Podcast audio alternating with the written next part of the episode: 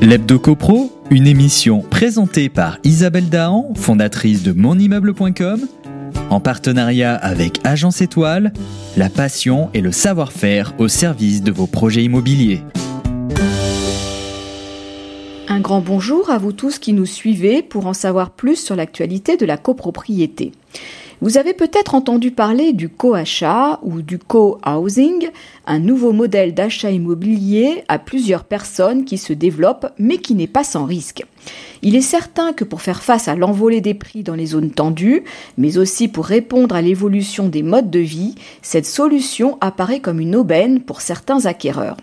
Ce phénomène a été suivi de près par INFI Crédit et il nous a semblé intéressant de revenir sur la complexité de sa mise en place et sur les risques sous-jacents. La tendance du co-achat se dessine nettement dans les zones très tendues telles que Paris, Lyon ou encore Nantes une option qui séduit en premier lieu les familles qui peuvent acquérir un bien en partageant son coût avec leurs parents ou grands-parents par exemple. Cette alternative permet aussi de réaliser des économies grâce au maintien à domicile d'un parent âgé ou dans une situation de santé contraignante. La perspective du co-achat attire également des profils de jeunes actifs très mobiles qui souhaitent investir dans la pierre tout en partageant le coût d'un crédit.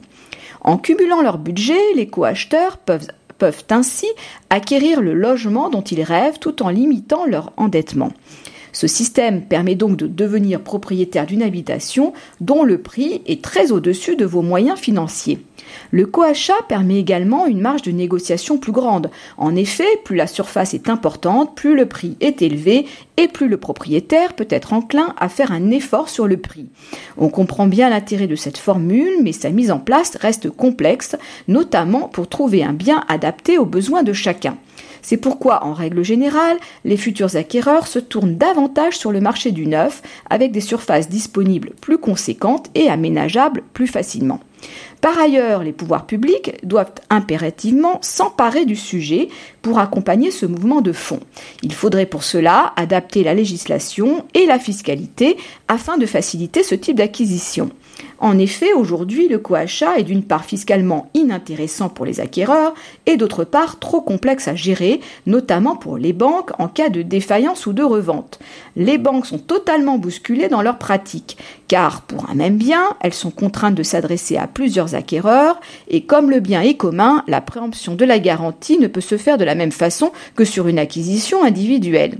Il faut donc nécessairement que les deux parties fassent appel à un même établissement bancaire et qu'il y ait une solidarité entre les emprunteurs. Une solution qui n'est pas sans comporter de risques en cas d'insolvabilité d'un ou de plusieurs co-emprunteurs. Le statut pose également question puisque celui de co-accédant n'existe que pour les couples. Il faut donc le créer soit à travers une indivision, soit à travers une société civile immobilière ou une société de gestion immobilière, plus généralement sous la forme juridique d'une SARL ou SAS. C'est à cette condition que les banques pourront attacher au bien une garantie adaptée. En revanche, cela peut brider les co-acquéreurs, notamment au moment de la vente, car la SCI prive de défiscalisation en cas de revente, à l'instar d'une résidence principale détenue en propre. Pour autant, la SCI est un bon véhicule juridique d'optimisation fiscale, tout particulièrement à la transmission. Elle permet par exemple le démembrement des titres, c'est-à-dire une séparation entre la nue propriété et l'usufruit. À noter toutefois que dans ce type de montage, le prêt immobilier peut être contracté par les associés de la SCI ou par la SCI elle-même. Attention alors, car la SCI n'est pas éligible au prêt aidé comme le prêt à taux zéro. Mais dans tous les cas, c'est la SCI qui sera propriétaire du bien. Le coachat peut se révéler comme une réponse partielle à une double problématique, le manque d'espace disponible et le et le maintien à domicile des personnes âgées. Mais si emprunter à plusieurs est possible, les contraintes restent importantes. Il faut emprunter dans la même banque et être solidaire. De plus, les montages juridiques sont lourds à mettre en place et à maintenir, sans compter la revente plus difficile et les conséquences fiscales. Alors, toujours partant pour un achat groupé de logements On se retrouve lundi prochain pour notre chronique Hebdo Copro. D'ici là, portez-vous bien et continuez de nous suivre sur monimmeuble.com. L'Hebdo CoPro, une émission présentée par Isabelle Dahan, fondatrice de monimmeuble.com, en partenariat avec Agence Étoile, la passion et le savoir-faire au service de vos projets immobiliers.